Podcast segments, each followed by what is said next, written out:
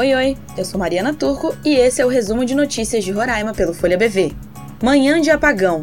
O estado de Roraima amanheceu nesta quinta-feira, dia 23 de novembro, sem energia por mais de uma hora. Consequentemente, vários moradores reclamaram que ficaram sem água, internet e sinal telefônico. Nos dois últimos casos, clientes de uma das operadoras. Em nota, a concessionária Roraima Energia explicou que a interrupção total do fornecimento ao sistema de distribuição iniciou às 5h58 da manhã, após o desligamento das usinas de geração que atendem o estado de Roraima. A recomposição do sistema está sendo feita sob a coordenação do operador nacional do sistema, completou a empresa, que não detalhou ainda o motivo da interrupção do fornecimento.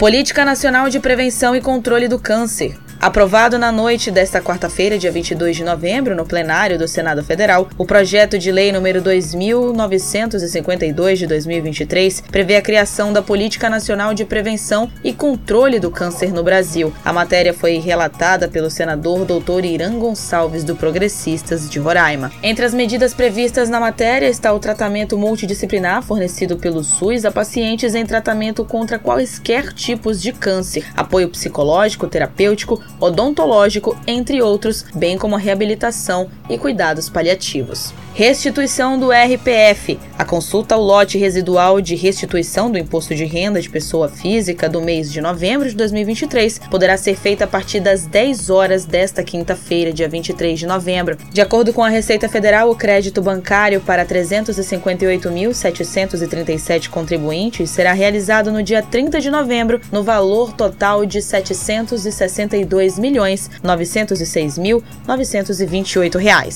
milhões 906 mil 928 reais. Esses foram os destaques de hoje. Se você quiser ficar por dentro de tudo que é notícia em Roraima, é só acessar folhabv.com.br.